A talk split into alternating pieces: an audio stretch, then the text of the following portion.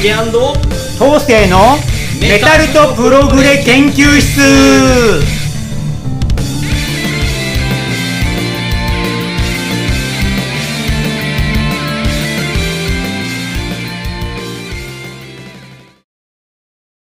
はい皆さんこんにちは。ジュリアン・コンカッセの竹です。はいメタルとプログレ博士緑川東生です。はい先週はですね、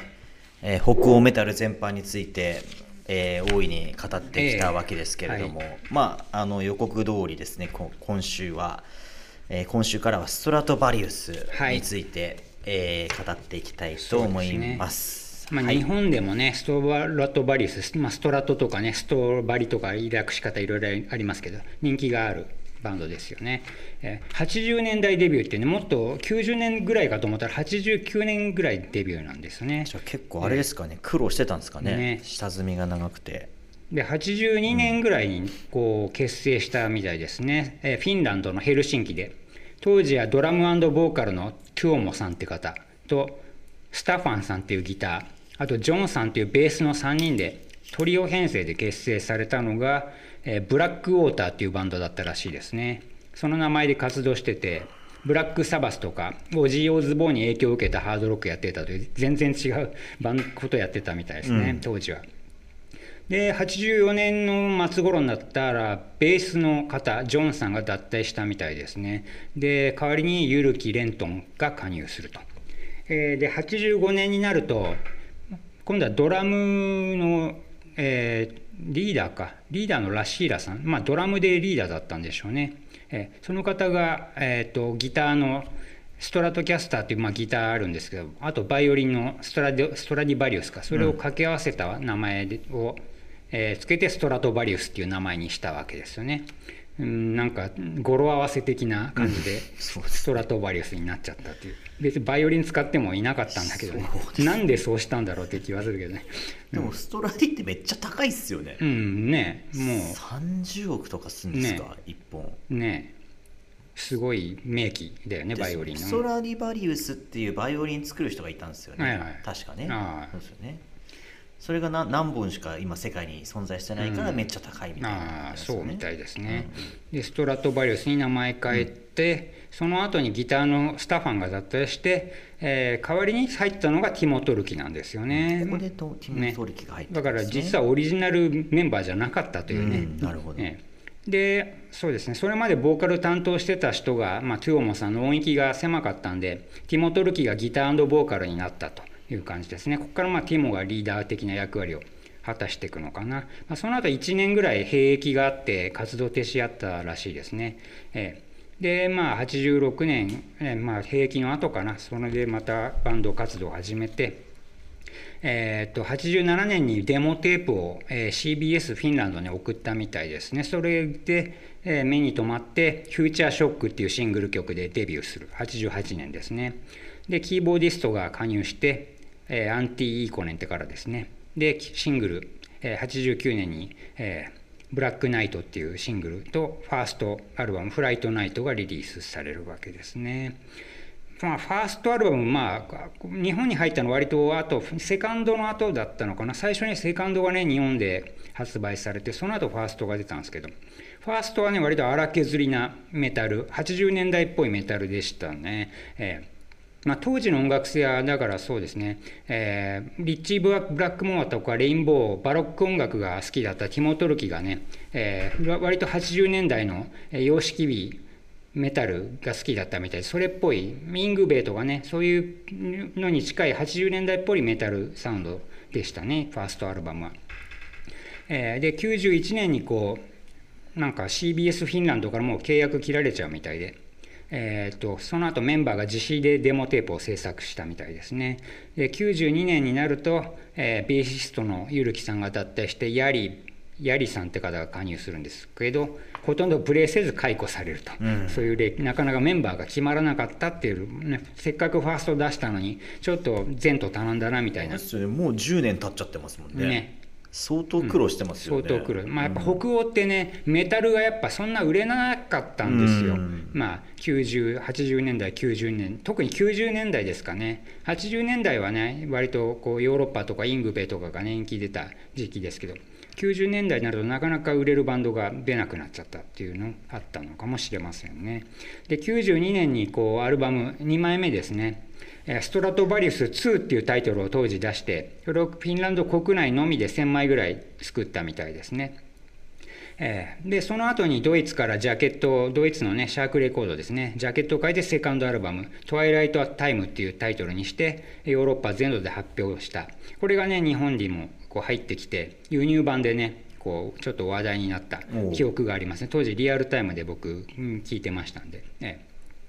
でシングル「ブレイク・ザ・アイス」を発表して93年に、えー日本国内ではね、トワイライトタイムが、えー、と輸入版ななのに、チャートでベスト10に5ヶ月もランクインしたっていう、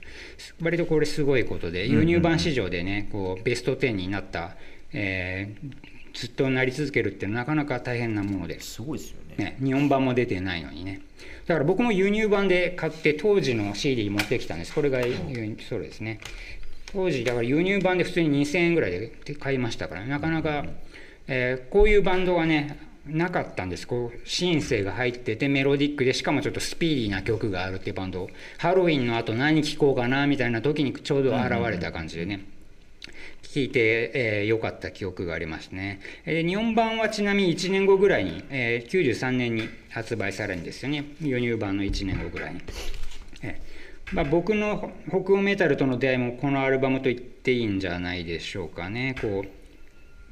美しいシンセ入ったこう爽やかな感じのメロディアスさとね。あとジャーマンメタル以降のこう疾走感っていうんですかね。ハロウィンとかが好きだった日本人には心地よく感じたんじゃないでしょうかね。で特に「ハンズ・オブ・タイム」っていう曲がねすごいイントロのキーボードが美しくて。これがね、えー、よくラジオとか和田誠さんのね番組とかでも流れてて、うんうん。えー、聞いた方もいるかもしれないですね。僕は後半の名曲「アウト・オブ・ザ・シャドウ」って曲がすごい好きでねこのキャッチーな草メロ感がたまらないんですよね、えー、もう歌いたいくらいですよ。ちょっと今自重しておきますけどね、えー、でティモトルキの歌声もね結構いいんですよ。線の細いハイトーンなんですけどね、こうなんかマイナーな薄暗さを感じさせる感じでね完成度としてはねサード以降の方が高いと思うんですけどやっぱセカンドのねこう美しい北欧メタルのね、えー、メロディックスピードメタルの中でも北欧メタルと合わさったようなこう上々性がねお気に入りなんですよね。で93年になるとサードアルバム「ドリームスペース」をレコーディングを始めるんですけど途中でベーシストがヤリーさんが抜けちゃうんですよね。ヤリ、カイヌ来年っていうね、なんとか来年とかね、多いです。ハッキネンとか、そういうなんとか年っていう名前がフィンランドで割と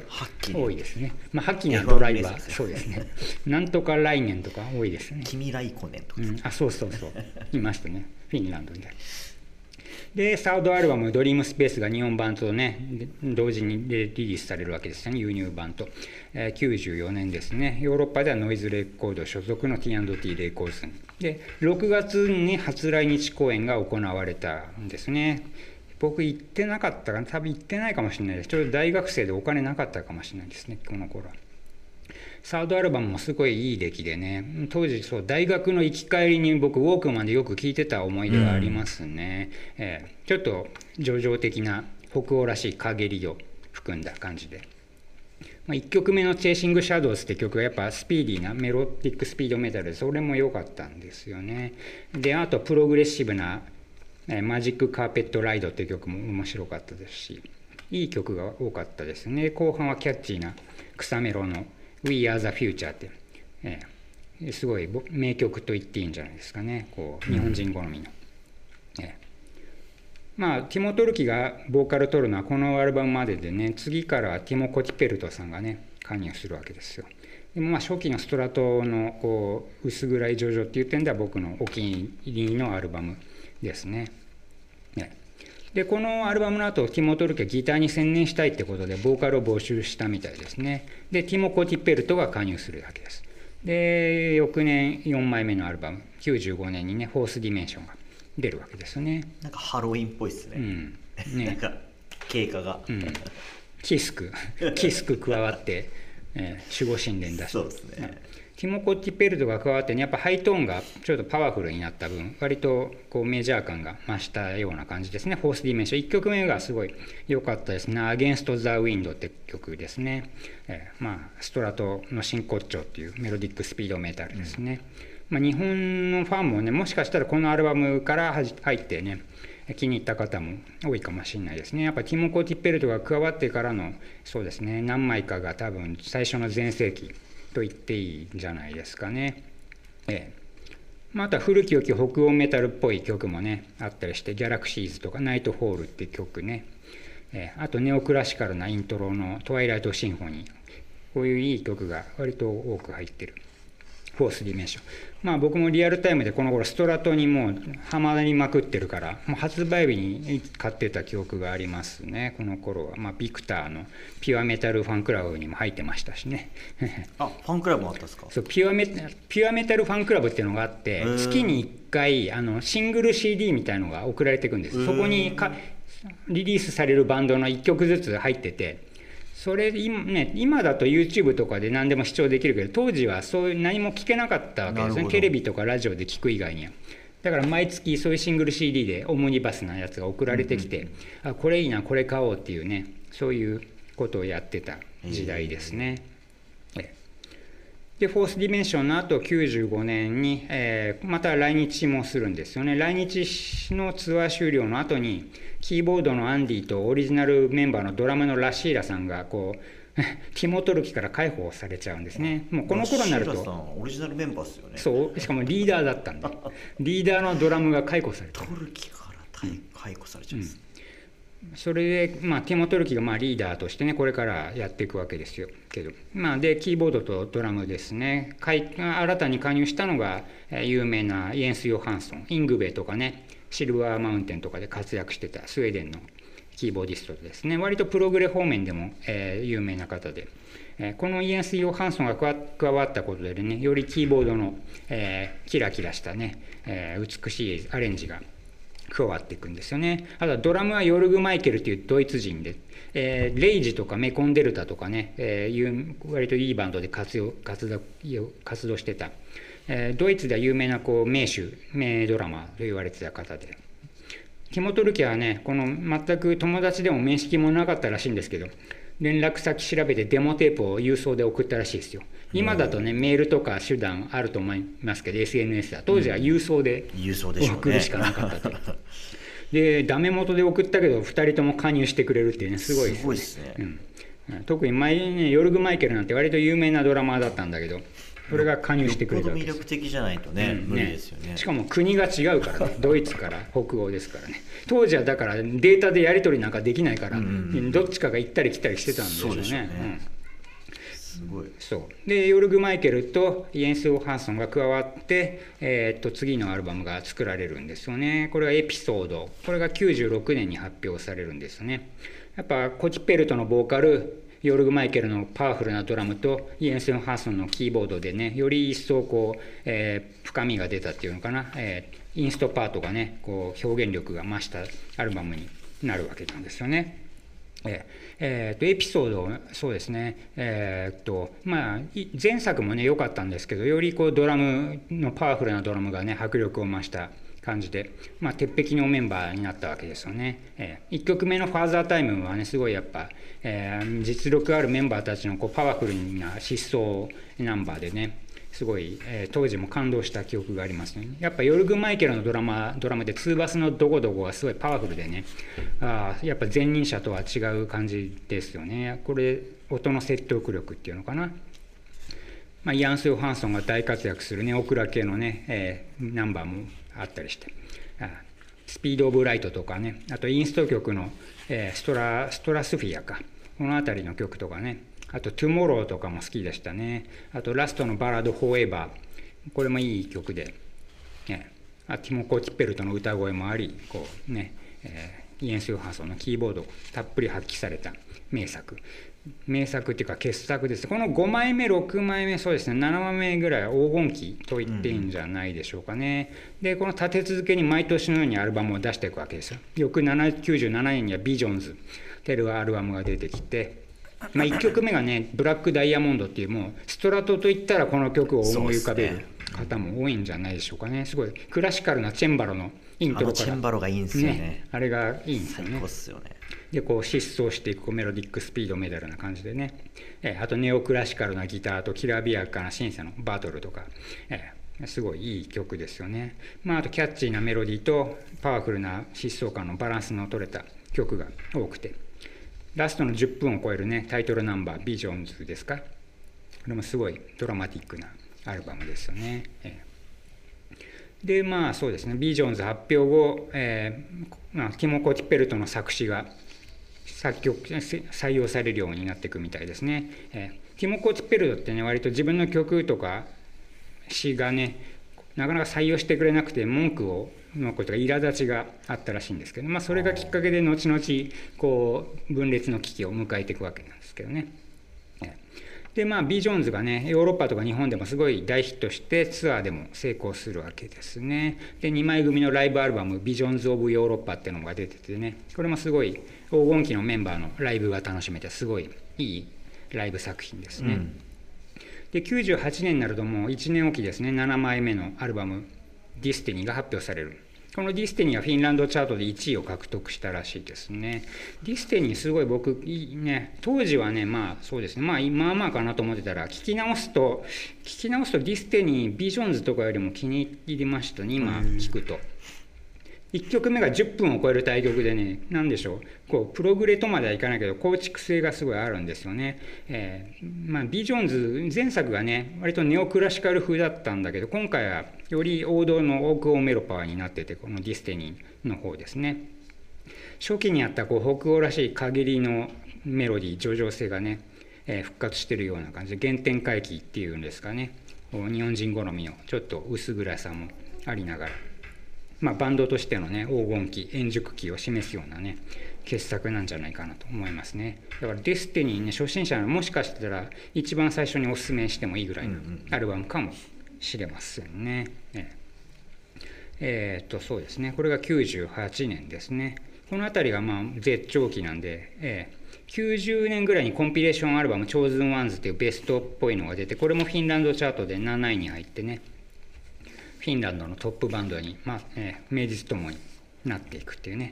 この辺りが。でその後2000年ですか、えー、と2年後に8枚目のアルバムが出るわけですね。これは「インフィニット」この頃になるとね僕のストラト熱がちょっと下がってきててね正直インフィニットを聞いた時はパッとしないなと思った記憶がありますね。1曲目がねえっと何でしたっけ「マザー・ガイア」ってアルバムじゃないか1曲目じゃないか。マザーガイアって曲がなんかガンマレイの「One with the World」みたいなメロディーでねあこれなんかパクリじゃねえかとか思った記憶が